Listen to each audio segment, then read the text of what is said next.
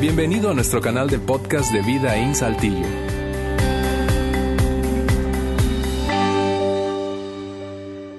Gracias por darte la oportunidad en ese primer domingo del año de acompañarnos en el inicio de esta nueva serie que hemos llamado Mejor, Mejor, porque todos nosotros, todos nosotros queremos un año mejor que el anterior, ¿no es cierto? ¿Sí o no? Muy bien, queremos un año mejor y eso es lo que le ha dado título a esta serie. Yo creo honestamente que cuando se trata del inicio de año, eh, hay básicamente dos tipos de personas, eh, dos tipos de personas cuando se trata de iniciar un nuevo año. Están aquellos que son del tipo de los que se establecen metas, es decir, arrancan el año con muchísima claridad o construyen muchísima claridad respecto a los objetivos, las metas que quieren alcanzar en el año nuevo, en este año que está apenas iniciándose. Y hay otro tipo de personas, el segundo tipo de personas son más del tipo espontáneos, ¿verdad? Son más de los que creen que como vaya viniendo, vamos viendo, ¿no? Eh, independientemente de cuál seas tú, porque seguramente te sientes cómodo con cómo eres, es decir, estás orgulloso de que eres como eres nadie, y no quieres que nadie te cambie, no quieres que nadie te obligue a ser un tipo de persona que no eres cuando se trata de inicio de año y establecimiento de metas, eh, yo creo que todos nosotros vamos a poder sacar provecho de esta serie de apenas tres domingos. Es una serie muy, muy corta en la que vamos a hablar de cómo podemos nosotros tener un año mejor que el año anterior. Ahora, rápidamente te doy eh, la visión de eh, la serie. en general queremos darte herramientas para que tengas un mejor año que el anterior, pero específicamente hablando de este domingo, del primero, del arranque de la serie, yo hoy voy a compartirte un principio, un solo principio bíblico que puedes poner en práctica y voy a compartirte cómo ponerlo en práctica para que este año sea mejor que el anterior. Un, solo principio bíblico que puedes poner en práctica y voy a darte el cómo, el 1, 2, 3, el ABC de cómo ponerlo en práctica para que entonces disfrutemos todos juntos de un año mejor que el anterior. Ahora, para comenzar, te voy a lanzar una pregunta base, una pregunta de base que va a dar eh, el fundamento de nuestra conversación y es la siguiente. ¿Cómo estuvo tu año pasado? ¿Cómo estuvo el año pasado? Eso lo van a arreglar en, un, en un momento más. Pero ¿cómo estuvo el año pasado, tu año pasado? Porque creo que no es suficiente con solo decirte que este año puede ser mejor que el anterior, sino que tienes que revisar, yo tengo que revisar el año anterior, cómo me fue, cómo siento que me fue, cómo realmente fue, para poder decir si ese año es mejor o no que el anterior. Ahora, ante esa pregunta yo creo que hay algunas posibles respuestas. Estas son las posibles respuestas que yo anticipo que tú puedes y yo puedo dar cuando nos preguntamos cómo fue el año pasado, cómo fue mi año pasado, cómo fue, cómo estuvo. Bueno, en primer lugar puede que tú respondas algo como esto. No, Alejandro, el año pasado fue extraordinario, fue por encima de lo que yo pude imaginar. Jamás creo que pueda tener un año como el año anterior. Fue increíble, fue extraordinario, excedió mis expectativas en cada aspecto posible. Esa es una posible respuesta. La segunda posible respuesta es, ¿sabes qué? Yo no creo que pueda haber un año peor que el año pasado en mi vida. Fue terrible y terrible por y ahí puedes enumerar las diferentes razones. Porque económicamente no fue lo que deseabas, emocionalmente no fue lo que deseabas, relacionalmente no fue lo que deseabas, no fue lo que debía ser. En fin, llegas a la conclusión de que fue un año terrible, pésimo. O fue un año extraordinario, fue un año pésimo. Tercera posible respuesta que tú puedes dar a esa pregunta, o yo puedo dar a esa pregunta, es una combinación de las dos primeras. Es decir, en algunas áreas fue bueno, fue de hecho increíble, en otras áreas mm, regular y en otras áreas terrible. ¿Sí? Una combinación. Y creo que la mayoría de nosotros tendría que responder de esa tercera manera. Es decir, fue muy bueno quizá en algunas áreas, pero no fue tan bueno en otras. Y esas son las posibles respuestas que tú y yo damos. Ahora, sea cual sea tu respuesta, eso es lo que nosotros creemos y fue lo que puso esta serie en nuestra mente, el tema de la serie. Mejor es posible. Independientemente de si tú concluyes, el año pasado fue extraordinario, yo creo que puede ser mejor. Nosotros creemos que puede ser mejor. Independientemente de si respondes, mi año pasado fue terrible, puede ser mejor. O fue una combinación, en algunas cosas bien, en otras no tan bien, puede ser mejor. ¿Y por qué creemos eso nosotros en Vidaín? ¿Por qué creemos eso? ¿Por qué creemos que este año puede ser mejor? Y es lo que nos ha impulsado, te repito, a compartir este tema de la serie durante los tres primeros domingos del año. Porque Jesús hace básicamente dos mil años, lo dijo. Y lo dijo como una, Una, de hecho, es, fascinante eso, es como, lo dijo como una de las razones por las cuales Él vino a la tierra. Eso es lo que el apóstol Juan escribió, que le escuchó, a decir a, escuchó decir a Jesús respecto a este tema de la vida mejor que tú y yo podemos tener. Yo he venido, dijo Jesús, para que todos, todos, quienes puedan tener una vida, todos, para que todos ustedes tengan una vida y para que la vivan plenamente. No para que vivan una migaja de vida, como pedacitos de vida, o como sobras de vida, o como una vida más o menos regular, ordinaria o mediocre, sino para que todos tengan una vida y la vivan plenamente, a plenitud. Esa es, en el fondo, la premisa de esta serie. Voy a decírtelo de otra manera. La premisa de la serie es esta. Nosotros creemos en Vidaín que tú tienes un Padre Celestial, que yo tengo un Padre Celestial, que cuando decidimos seguirlo, Él hace que nuestra vida sea mejor, pero en segundo lugar nos hace mejor para la vida. No solo hace que tu vida sea mejor, mi vida sea mejor, sino que nos hace a nosotros mejores para la vida. Ahora, mi responsabilidad del día de hoy es básicamente la siguiente, es compartirte un principio, te decía, un principio suficientemente atractivo, aplicable, un principio bíblico, y entregarte el cómo ponerlo en práctica a tu vida. Esa es mi responsabilidad y, es, una, es, un, es un desafío grande y, por eso he tomado tiempo para preparar este mensaje de tal manera que pueda ser suficientemente atractivo, útil y práctico para ti. Tu responsabilidad, en cambio, es escoger un área de tu vida en la que tú, mirando el año anterior, siendo honesto, siendo honesta, tendrías que reconocer, sabes que no es lo que debió ser, no es como debió terminar, no obtuve los resultados que debí obtener y voy a aplicar ese principio a esa área de mi vida. Vuelvo a decirte, mi responsabilidad es entregarte el principio, suficientemente práctico, útil, aplicable, y la tuya es ponerlo en práctica en esa área de tu vida en la que se necesita elevar el nivel de tracción. Ahora, ¿en cuál área? Puedes estar preguntando en este momento, ¿en cuál área yo debo aplicarlo, Alejandro? ¿En cuál área, Alex, yo debo poner eso en práctica, ese principio que vas a compartirme? Bueno, voy a ponerte una lista de apenas cuatro áreas aquí y voy a pedirte que selecciones una de esas cuatro, una de esas cuatro, no dos, ni tres, ni cinco, de hecho, no, dos, ni tres, ni cuatro, perdón. Si tú eres de los que te disfruta establecer metas y perseguir metas, entonces vas a verte tentado, tentada a escoger más de uno. Pero quiero pedirte que solo escojas uno, solo escojas uno el día de hoy, uno. Una de estas áreas, una de estas áreas. Y si no estuviste aquí el domingo pasado, que fue el domingo 29 de diciembre, yo en ese domingo voy a animarte a que escuches el podcast de ese, de ese mensaje del domingo 29. ¿Por qué? Porque yo expliqué por qué estas áreas son tan críticas. No solamente para tener un buen año, un mejor año que el anterior, sino para terminar bien en la vida de plano. Así que, habiendo dicho eso, te insisto, escoge una. Una en la que tú digas, ¿sabes qué? Cuando miro atrás, mi año anterior, si fuera honesto tendría, si fuera honesta tendría que reconocer que el asunto se trató de lo relacional. Hay una relación que no ha estado funcionando bien, Alejandro, en mi vida.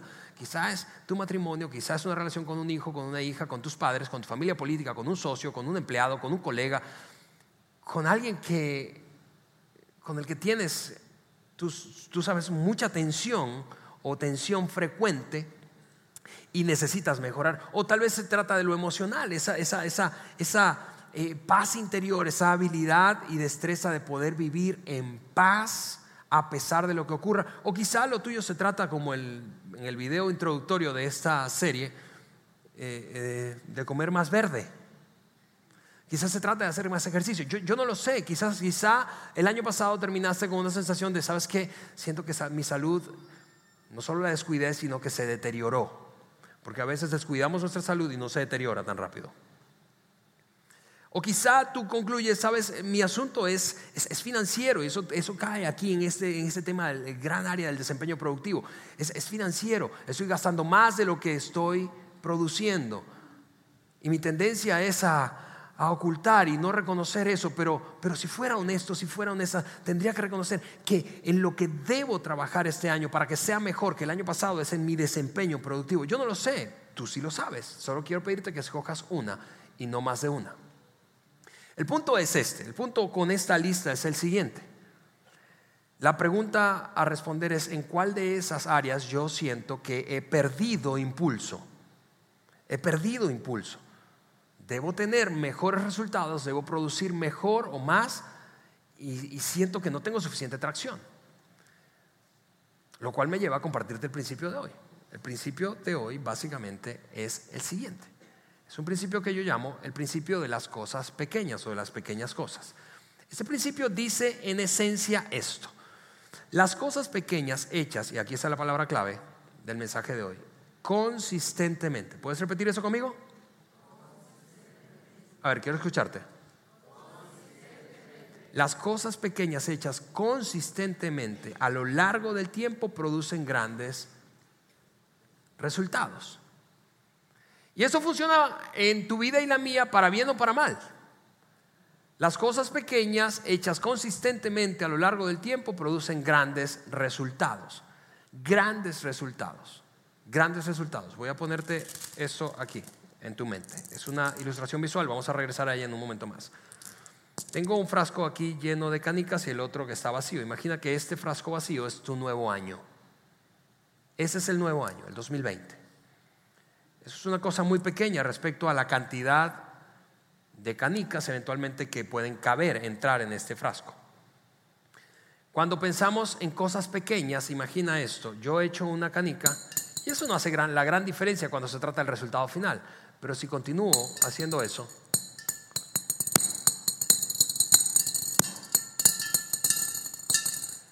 y sigo haciéndolo y sigo haciéndolo, eventualmente eso se va a llenar. Al principio parece insignificante, parece que es ridículo el impacto que eso causa, parece que no está ocurriendo nada, parece que no hay una gran diferencia, pero a lo largo del tiempo, y ese es el principio, a lo largo del tiempo, si yo me mantengo haciéndolo consistentemente, eventualmente tendré grandes resultados. Y te repito, eso funciona para bien o para mal, porque mañana si yo me doy un atracón, ¿verdad? Eh, de rosca, me echo cuatro roscas de reyes, no me muero pasado mañana de un coma diabético, seguro, a menos que sea diabético. Pero no me convierto en alguien diabético en dos días. Pero si me echo las mismas roscas la próxima semana y la próxima semana, y eso lo multiplico por 52 semanas y 10 años, el impacto es evidente anticiparlo, ¿no es cierto? Las pequeñas cosas hechas consistentemente a lo largo del tiempo producen un gran resultado, para bien o para mal. Si yo voy al gimnasio mañana con esa emoción y euforia del compromiso de inicio de año, no, mi vida no cambia, mi salud no cambia y mejora significativamente en dos días. A lo, más amanecería dolorido el miércoles. Pero si hago eso la siguiente semana, tres veces a la semana, y la siguiente semana, y lo multiplico por 52 semanas y 10 años, el impacto es diferente, ¿no es cierto? Las pequeñas cosas hechas consistentemente a lo largo del tiempo producen un gran resultado. Eso me hizo recordar mientras preparaba este mensaje un pasaje bíblico cortito, un versículo bíblico de un hombre en el Antiguo Testamento que se refirió a las cosas pequeñas y el impacto que eso tiene y a el escepticismo que causa al principio en quien la hace y en quien ve alrededor del que la está haciendo. Alguien te ve tomar una decisión pequeña y dice, ah, y lo subestima, lo subestima. Y, probablemente nosotros mismos lo subestimamos porque no vemos resultado y cambio milagroso inmediato. Pero a lo largo del tiempo la historia es diferente. Zacarías 4:10 dice esto. Su trabajo, se refería a, un grupo de personas que había comenzado una, una obra. Su trabajo ahora es muy pequeño, pero cuando haya terminado, consistencia, es a lo largo del tiempo, cuando haya terminado, hasta los que no creían, los escépticos, se llenarán de alegría. Y cuando se trata del inicio de un nuevo año, como en el momento en el que estamos, típicamente olvidamos cómo funciona este principio.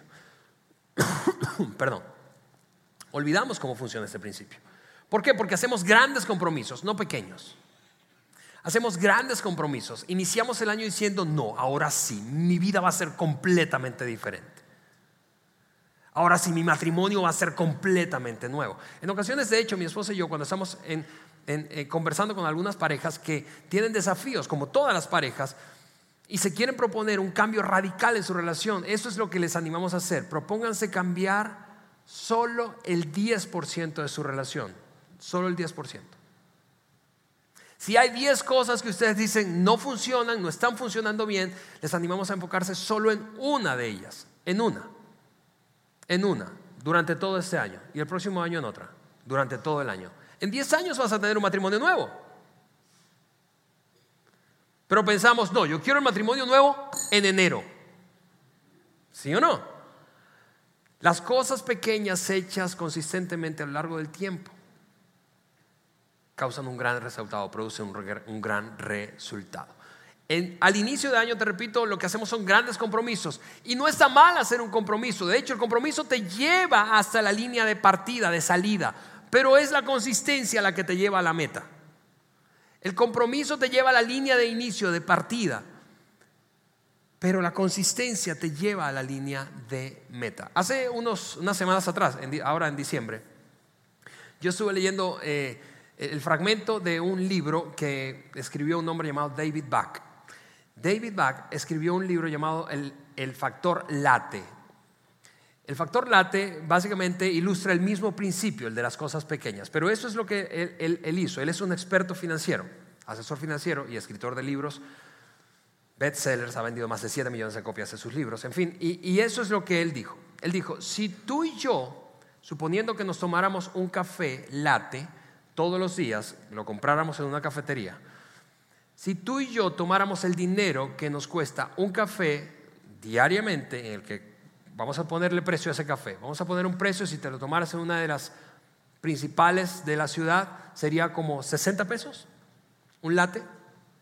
Y capaz eso es muy caro para ti y tú dices, no, yo ni loco me compro eso, está bien. Y, y capaz eso es muy barato para ti y tú dices, bueno, eso, eso, eso está muy barato para un café. El punto es que si tomas eso que gastas, si es que lo gastáramos, diariamente en un café latte y lo invirtiéramos, esos 60 pesos, lo invirtiéramos en un fondo de inversión que pague el 6% de interés anual. Y por cierto, los CETES en nuestro país pagan más que eso.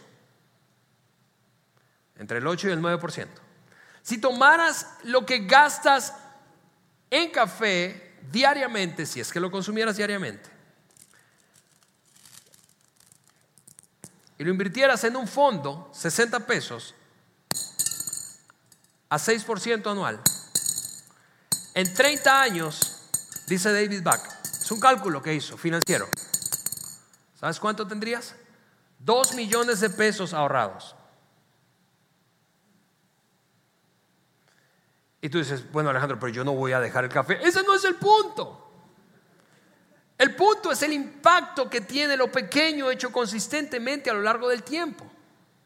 Lo que pasa es que cuando empezamos a hacer esto, no vemos cambios milagrosos, ¿no es cierto?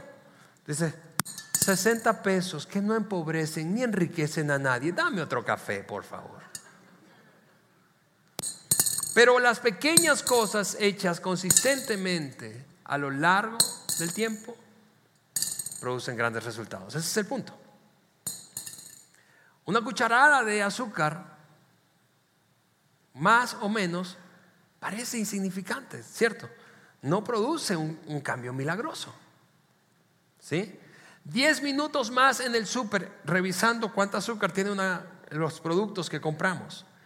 Parece ridículo en términos de la cantidad de tiempo que eso que tú y yo vivimos, pero puede causar un gran resultado a lo largo del tiempo. Y en ese punto yo pudiera decirte, ok amigos, el mensaje de hoy básicamente es, este año seamos más consistentes. Nos vemos la próxima semana. Pero, pero, el gran obstáculo que tú y yo tenemos cuando nos enfrentamos a los compromisos intentando ser consistentes en áreas en las que el año pasado no nos fue tan bien, básicamente lo que estamos reconociendo es lo siguiente, es una, este diagrama lo expresa bien. Cuando yo reconozco que hay un área en mi vida que debo mejorar, sin decirlo, lo que digo es, esa área, en esa área yo soy débil. Y cuando yo digo que en un área yo soy débil, es que me falta fortaleza. Es decir, tú comienzas en el gimnasio con ganas, con brío en enero, pero te vas quedando sin fuerza. ¿Por qué? Porque es un área débil. Y, y, y, y, eso me lleva a algo interesante y demasiado obvio. Todos tenemos debilidades. Eso no está mal. Todos nosotros tenemos debilidades. Todos nosotros tenemos debilidades. No hay nadie aquí que diga, bueno, ¿sabes qué, Alejandro? Honestamente, yo mirando, haciendo una revisión de mi vida, yo no tengo debilidades. Porque quizás si tú piensas eso, esa serie no es para ti, regresa dentro de tres semanas. Cuando comencemos otra serie. Pero ninguno de nosotros se atrevería a decir eso porque todos tenemos debilidades. El asunto es que cuando se trata de nuestras debilidades, nuestra tendencia básicamente es, ¿lo compenso o lo oculto? Lo oculto, no le digo a nadie, hago que no pasa nada. Es como cuando tú y yo vamos por la calle y, de repente nos... Imagina que hay un aviso, ¿verdad? Ahí hay un pequeño poste y un aviso, una señalética de metal y, vamos distraídos con el teléfono. Nunca a nadie le ha pasado eso aquí seguramente. Y nos estrellamos contra el aviso. Suena, tú sabes, estrepitosamente. Y, y, nos dolió, nos dolió porque fue un buen golpe. Y alguien nos pregunta, hey, ¿estás bien? No, no, no, no pasa nada, no pasa nada. Nos estamos muriendo. ¿Por qué? Porque la tendencia cuando se trata de debilidades es ocultarlo o compensarlo. Piensa conmigo en lo financiero. Si tú y yo tenemos una tendencia, mira esto, si tenemos una tendencia a gastar más de lo que producimos, ¿sí? eso no es que Dios está haciendo un milagro, eso se llama endeudamiento. Entonces nos estamos endeudando. La tendencia no solo es ocultar que estamos financieramente débiles y que necesitamos fortaleza y mejorar en esa área de nuestra vida. La tendencia es a gastar más. Porque entonces tomas otra tarjeta para pagar esta y haces un hoyo más grande. La buena noticia de hoy es que a pesar de que todos tenemos una debilidades en nuestra vida y nuestra tendencia es compensar y ocultar, la buena noticia es que Dios quiere convertirse en tu fuente de fortaleza y en mi fuente de fortaleza cuando se trata de debilidades. Y hoy, en los minutos que me restan, quiero que revisemos cómo la vida de una persona, un personaje de hecho famosísimo del, Nuevo Testamento, un, personaje del que seguimos hablando hoy, más eh, hace, hace 20 siglos que vivió y seguimos hablando de él, y de hecho está beatificado, es, un hombre conocido con el nombre de Pablo, o San Pablo, o el apóstol Pablo.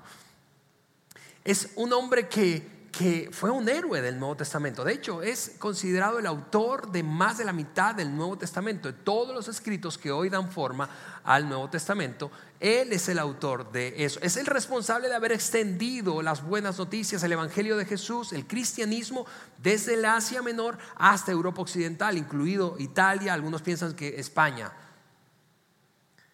Pablo es, es un héroe, es un héroe. A pesar de eso, Pablo tenía una debilidad, al menos una debilidad que él mismo confesó tener. Ahora tú puedes estar pensando, si no estás muy familiarizado con esa idea de que los personajes bíblicos tengan debilidades, quizás estás pensando, pero ¿cómo Alejandro? No, y eso es fascinante de la Biblia, porque eso le da mayor credibilidad al texto bíblico. No es cierto que si tú quisieras escribir un libro que inspirara a generaciones y a miles y millones de personas, escribirías personajes que fueran inmaculados, impecables y que no tuvieran falla, ¿verdad? Pero lo que le da más credibilidad al texto bíblico es que los personajes que están allí no fueron ocultadas sus debilidades. De hecho, Pablo confesó tener esa debilidad. No sabemos exactamente de qué se trataba, pero Pablo dijo, yo tengo una debilidad. Y en ese proceso, en ese proceso escribió una carta a un pequeño grupo de creyentes, de seguidores de Jesús, en las que a una iglesia, por cierto, que él había plantado, entre muchas que había plantado, y en esa carta él incluyó ese momento de honestidad brutal en donde confesó tener una gran debilidad a esa gente que él había levantado, y ellos dependían de él en algún sentido, en la fortaleza que habían visto en Pablo. Tú puedes pensar, pero ¿por qué hizo eso? Bueno, las razones, quiero mostrártelas, porque aquí está el cómo, el gran principio es, escúchame, Tú y yo podemos, a través de hacer pequeñas cosas consistentemente a lo largo del tiempo, ver cambios extraordinarios y por lo tanto tener este año un mejor año que el año pasado. El cómo es que quiero mostrarte a través de la experiencia del apóstol Pablo. Eso es lo que, es lo que él dijo respecto a debilidades, a una debilidad que él tenía en una carta, te repito, que le escribió a los Corintios. Pues cuando soy débil, entonces soy fuerte. Él confesó en un momento de honestidad brutal, te repito, que él tenía lo que él llamó una espina es más bien como una especie de estaca clavada en su cuerpo.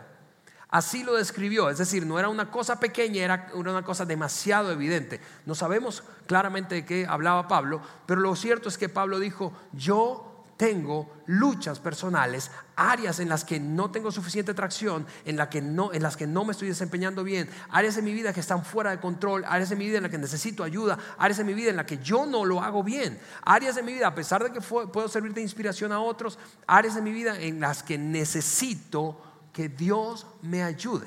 Y en ese proceso de honestidad brutal, te repito, que él tuvo, descubrió cómo acceder, cómo tener acceso a la fortaleza que necesitaba para enfrentar las debilidades diariamente. Yo no sé tú, pero yo me muero por saber cómo es que Pablo, el hombre que fue, siendo el hombre que fue, tuvo acceso a una fuente de fortaleza en momentos de debilidad. Así que te lo voy a compartir. Aquí está el 1, 2, 3, el ABC del cómo poner en práctica ese principio de las cosas pequeñas y cómo tener acceso a una fuente de fortaleza que va más allá de mi propia debilidad. Aquí está. Voy a leerte completo un versículo antes y el siguiente. Lo que escribió el apóstol Pablo. Y vamos a extraer de eso, de sus palabras, cómo es que él pudo enfrentar sus debilidades y llegar a ese punto de decir, ¿sabes qué? No tengo vergüenza de decir cuando soy débil, porque cuando soy débil yo soy fuerte. Y parece contradictorio, pero quiero eh, repasarlo contigo. Cada vez Él, refiriéndose a Dios, cada vez Pablo dice, ¿sabes qué? Esta debilidad, yo he venido ante Dios, versículos antes, yo he venido ante Dios a presentársele y a decirle, Señor, quita de mí esto, quita de mí porque no quiero tener esta debilidad en mi vida, quiero ser fuerte en esta área de mi vida. Y la respuesta que obtuvo de Dios fue esta. Cada vez Él me dijo, mi gracia es todo lo que necesitas, mi poder actúa mejor en la debilidad. Así que ahora, concluye Pablo, me alegra jactarme de mis debilidades para que el poder de Cristo pueda actuar a través de mí. Ahora, no sabemos claramente cómo es que Dios le habló a Pablo, cómo fue eso. Lo cierto es que llegó a esa convicción personal de que Dios estaba dirigiéndose a él respecto a ese asunto de su vida. Escúchame, todos nosotros tenemos asuntos en nuestra vida eh, en, los que no nos sentimos orgullosos. De hecho, te repito, nuestra tendencia es esconderlo. Quizá lo tuyo es que explotas de ira, que pierdes el control con facilidad y afectas tus relaciones. Quizá es que hay un área moral de tu vida que está fuera de control. Quizá es el uso del dinero. Quizá, quizá es tu vida física, tu salud física. Quizá es tu crecimiento espiritual, que tienes una espiritualidad que honestamente si, tuvieras que ser honesto, honesta, tendrías que reconocer, ¿sabes qué? Es, débil, mi, vida espiritual es, muy frágil, muy débil. Cualquiera que sea el caso, este es el proceso al que llegó y a la conclusión a la que llegó Pablo, mientras él le decía, Dios mío, ayúdame con esto porque realmente no quiero que siga siendo un área débil. Dios le dijo, mi gracia te es suficiente porque mi poder actúa en tu debilidad. Así que él concluyó, a partir de eso, me alegro y eso nos lleva al primer paso. Quiero resaltar esto, este mismo versículo. Así que ahora me alegra jactarme de mis, debilidades. Tú puedes pensar, ¿cómo jactarte de tus debilidades? Eso es, absurdo. Nadie se jacta de lo que es débil. Nos jactamos en lo que somos fuertes. Nos jactamos en aquello que nos sentimos orgullosos. Pero Pablo concluyó, no, no, no, primer paso para que yo pueda enfrentar mis debilidades y tener acceso a una fuente de fortaleza mayor que yo mismo. Primer paso, jactancia. Y cuando dice eso se refiere a admitir sus debilidades. No voy a estar ocultando mi debilidad, son un asunto en mi vida y eso es un asunto. Y mira, si tú tienes dudas de cuáles son las debilidades en tu vida, pregúntale a aquellos con los que vives. Ellos saben. A ellos no, a ellos ni tú ni yo podemos engañarlos, ¿no es cierto? De hecho, probablemente es una fuente, un punto de discusión y tensión frecuente en tus relaciones más cercanas. Eso por lo que más discutes muy probablemente está conectado con un área de debilidad. Pablo dice, para entrarle a esto y poder superarlo, lo primero que necesitamos hacer es admitirlo. Es como los alcohólicos anónimos, primero de los 12 pasos, ¿has escuchado eso? El primero de los 12 pasos, por eso es que un alcohólico siempre se presenta así. Hola, mi nombre es Alejandro. Ojalá esto no vayan a sacarlo de contexto, agarren este pedacito, ¿verdad? Mi nombre es Alejandro y yo soy alcohólico. ¿Qué es eso? Admitir debilidades, no ocultarlo. Sí, e, e, eso se ve más o menos así. Sí, tiendo a perder el control si ese fuera la debilidad. Y eso está afectando mis relaciones. Sí, estoy gastando más dinero. Sí, soy un comprador compulsivo. Sí, tengo problemas con mis tarjetas de crédito. Sí, soy un desastre en mi alimentación. Sí, tengo una vida sedentaria. Sí, tiendo a deprimirme con facilidad. Sí, tiendo a aislarme con facilidad. Eso es admitir, eso es jactancia. Por eso Pablo dijo, lo primero que he aprendido a hacer es esto, entender que no puedo, si quiero superar realmente las cosas, enfrentar mis debilidades con éxito y tener acceso a una fuente de fortaleza mayor que yo mismo, necesito reconocer en eso, en lo que soy débil y punto. No, no, no, pero déjame explicarte por qué. No, no, no. Soy débil y punto. ¿Por qué? Porque Pablo, Pablo entendió, las debilidades son una oportunidad. ¿Son una oportunidad para qué? Para acercarme más a Dios. Vamos, seamos honestos tú y yo. Tú y yo no nos acercamos a nuestro Padre Celestial a partir de fortalezas en nuestra vida. Lo que nos impulsa más eficazmente para acercarnos a Dios son nuestras debilidades. Es cuando vamos a Dios, cuando vamos a Dios típicamente es cuando decimos algo como esto, Dios mío, ayúdame. Señor, yo no sé qué me pasa. Claro, también vamos a Dios por las debilidades de otros. Señor, yo no sé qué le pasa. Pero son las debilidades las que representan una oportunidad de acercamiento a Dios. Así que lo primero que dijo Pablo fue, me jacto, me jacto de mis debilidades, no las voy a ocultar. Segundo paso, regresa conmigo al versículo y vamos a analizarlo, a terminar de analizarlo. Dice en la primera parte, mi gracia le dijo Dios, mi gracia es todo lo que necesitas, mi poder actúa mejor en la debilidad. De alguna forma Dios le estaba diciendo a Pablo, querido, es exactamente en esa área de tu vida en la que vas a poder ver mi poder manifestado. Y es, eso me lleva a algo eh, eh, súper interesante, especialmente para aquellos que crecimos en ambientes como este de iglesia. No te imaginas la cantidad de veces que yo mismo y yo mismo dije y he escuchado decir a creyentes, a seguidores de Jesús una frase como esta. Como cristiano sé que no debería estar luchando con esto, pero es como que secretamente pensamos, concluimos, si hay un área débil en mi vida, Dios no puede estar complacido con eso. Si hay un área débil en mi vida, Dios no puede estar bien con eso. Yo necesito resolverlo. Nada más lejos de la verdad. Dios le dijo a Pablo, es por tu debilidad que conocerás mi poder.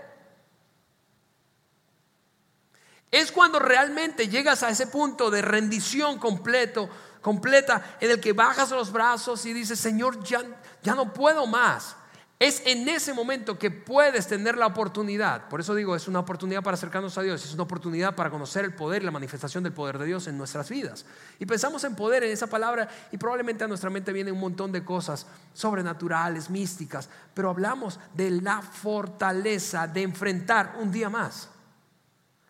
Hablamos de la, de la fortaleza que te, que te da la paciencia para tolerar un día más. El poder de Dios se manifiesta en tu debilidad, en mi debilidad. Es como si Pablo estuviese llegando a la conclusión, ok Señor, ya admití que tengo un área débil, ya lo admití. Eso, no jala en mi vida, eso está mal, no tengo tracción. El año pasado tendría que reconocer, eso, eso estuvo patético en mi vida y otros me lo hicieron saber y, al, principio mi tendencia fue ocultarlo y compensarlo, pero honestamente ya no pienso hacer eso más. Reconozco, tengo este problema y es una debilidad. Y el segundo paso es como si Pablo llegara a la convicción de, Señor, yo sé que tú sabes que yo soy débil. Ahora yo sé que yo sé. Por favor, ayúdame. El segundo paso es este. No puedo acceder a la gracia de Dios si yo no pido ayuda. Amigos, las áreas débiles son una oportunidad para acercarnos a Dios. Así que no deberíamos ocultarlas. Pero la única manera de recibir ayuda es pidiéndola. Pidiendo ayuda a tu Padre Celestial que te ama. Tercer paso. Siguiente versículo dice esto. Me siento feliz por mis debilidades, los insultos, las privaciones, las persecuciones y las dificultades. En efecto, cuando soy débil entonces soy fuerte. Porque seguir a Cristo, seguir a Cristo, en algún sentido, deja expuestas tus debilidades y las mías. ¿Por qué? Porque tú y yo tenemos un Padre Celestial perfecto, moralmente perfecto, que deja en evidencia nuestras imperfecciones y nuestras debilidades. Lo que Pablo estaba diciendo básicamente es, es esto. Todos los días yo soy débil, por lo que todos los días yo necesito la fortaleza divina. Ahora, yo sé que eso parece muy básico, muy sencillo, pero hay, hay, hay, en, este, en este modo de Pablo, el modo que plantea Pablo, primero admito mis debilidades, no las oculto, me jacto de eso, luego pido ayuda a mi Padre Celestial. Y lo tercero es esto, recibo fortaleza diariamente. ¿Por qué? Porque tu lucha en esa área débil y mi lucha en esa área débil es cotidiana, ¿no es cierto? Y, mira, la cosa es que en algunos días tú puedes sentirte muy bien. Y entonces bajas la guardia. Y eventualmente vuelves a darte cuenta que es un área débil. Pero el, el 1, 2, 3 de Pablo, para tener un año mejor, una vida mejor, esa que Dios ha prometido y desea darte a ti, desea darme a mí, es esta. Admito mis debilidades, pido ayuda a mi Padre Celestial y recibo esa fortaleza de una fuente inagotable. Yo tengo, tú tienes fortaleza limitada. Es decir, te vas a quedar sin fuerzas a, mitad de año en esa decisión que has tomado, en ese compromiso que has establecido. Pero Dios es una fuente de fortaleza inagotable. Quizá tú estás pensando ahí, Alejandro, pero entonces si hago eso mi debilidad va a desaparecer. No, porque ese es el punto. Dios no desea y su plan no es que tus debilidades desaparezcan, si seas perfecto o perfecta. Lo que Dios desea es que dependas de Él. Y eso es algo extraordinario, es fascinante. Yo no sé si tú lo ves como yo, pero es fascinante que mi Padre Celestial no quiere que yo sea inmaculado, perfecto, intachable. Mi Padre Celestial quiere que yo dependa de Él porque Él es inmaculado, perfecto, intachable. Mi Padre Celestial no quiere que yo nunca me agote. Mi Padre Celestial quiere que cuando me agote yo vaya a Él. Mi Padre Celestial no quiere que yo no sea débil, sino que como soy débil, vaya a Él y obtenga fuerza de Él, que es una fuente inagotable. Lo que quiero decirte para cerrar ese mensaje básicamente es lo siguiente. Este año es posible, quiero inspirarte con eso, es posible que este año sea mejor. Y es posible porque tu Padre Celestial es una fuente de fortaleza inagotable. Pero para tener acceso a esa fuente de fortaleza inagotable necesitamos admitir nuestra debilidad, no ocultarla, no compensarla, no aislarnos, porque esa es la tendencia del comportamiento humano. En, el área en la que somos débiles, en la que notamos que, que no tenemos fuerza, la fuerza necesaria, la capacidad necesaria, lo ocultamos, lo ocultamos, lo ocultamos, lo ocultamos. Señor, no voy a ocultarlo más, necesito tu ayuda, dame fuerzas. Lo cual me lleva a compartir una oración que probablemente sea buena abrazar diariamente por ti y por mí. Señor, te necesito, por favor, dame de tu fuerza el día de hoy, el día de hoy. Algunos necesitan hacer esta oración diariamente por su vida laboral, algunos necesitan hacer esta oración diariamente por su vida física, por su salud física. Algunos necesitamos aprender a hacer esa oración diariamente por nuestra salud emocional o por, por nuestra salud relacional o por nuestra vida y crecimiento espiritual.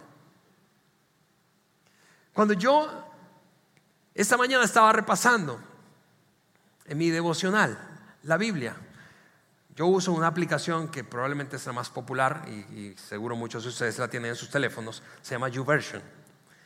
Y, y, diariamente ellos comparten un versículo, el versículo del día que aleatoriamente YouVersion comparte. Bueno, el versículo del día, yo no queríamos, no, no tenía en mi mente esto, pero el versículo del día de hoy es una frase que se conecta completamente con lo que te he compartido. Y fue escrito por un hombre cuatro mil años atrás llamado Isaías. Fue un líder espiritual en su época. Y eso es lo que él habló a Israel, pensando precisamente en debilidades y en la fuente inagotable que Dios representa como nuestra fortaleza. Los que confían en el Señor renovarán sus fuerzas, volarán como las águilas, correrán y no se fatigarán, caminarán y no se cansarán. Esa es una promesa básicamente para ti y para mí de la que podemos echar mano porque Dios es una fuente inagotable de fortaleza, incluso y especialmente en tus áreas débiles y mis áreas débiles. Así que con eso en mente yo quiero terminar el mensaje de hoy, animarte a que no te pierdas por nada del mundo la próxima semana, porque vamos a compartir por qué en ocasiones estamos atorados con nuestros años anteriores o nuestro pasado y no podemos avanzar para construir y vivir y disfrutar de un mejor año o de una mejor vida futura.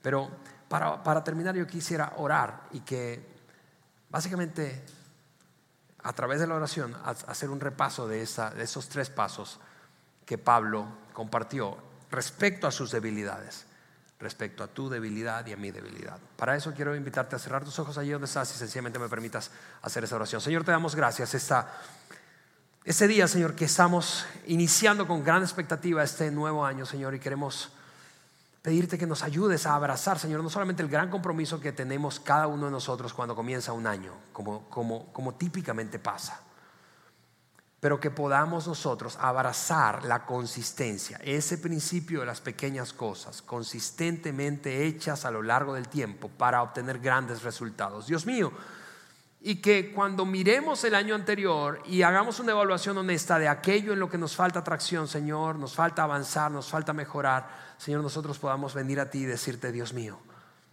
es, cierto, es evidente quizá para muchos y probablemente por primera vez lo reconozco. Soy débil en esto. Necesito tu ayuda. Dame de tu fuerza. Que esa sea nuestra oración diaria. Señor, soy débil en esto. Necesito tu ayuda. Dame de tu fuerza. En el nombre de Jesús. Amén. Amigos, que tengan una feliz tarde. Nos vemos el próximo domingo. Gracias por haber escuchado este podcast de Vida en Saltillo. Si deseas escuchar estos mensajes en vivo, te invitamos a que nos acompañes todos los domingos a nuestro auditorio.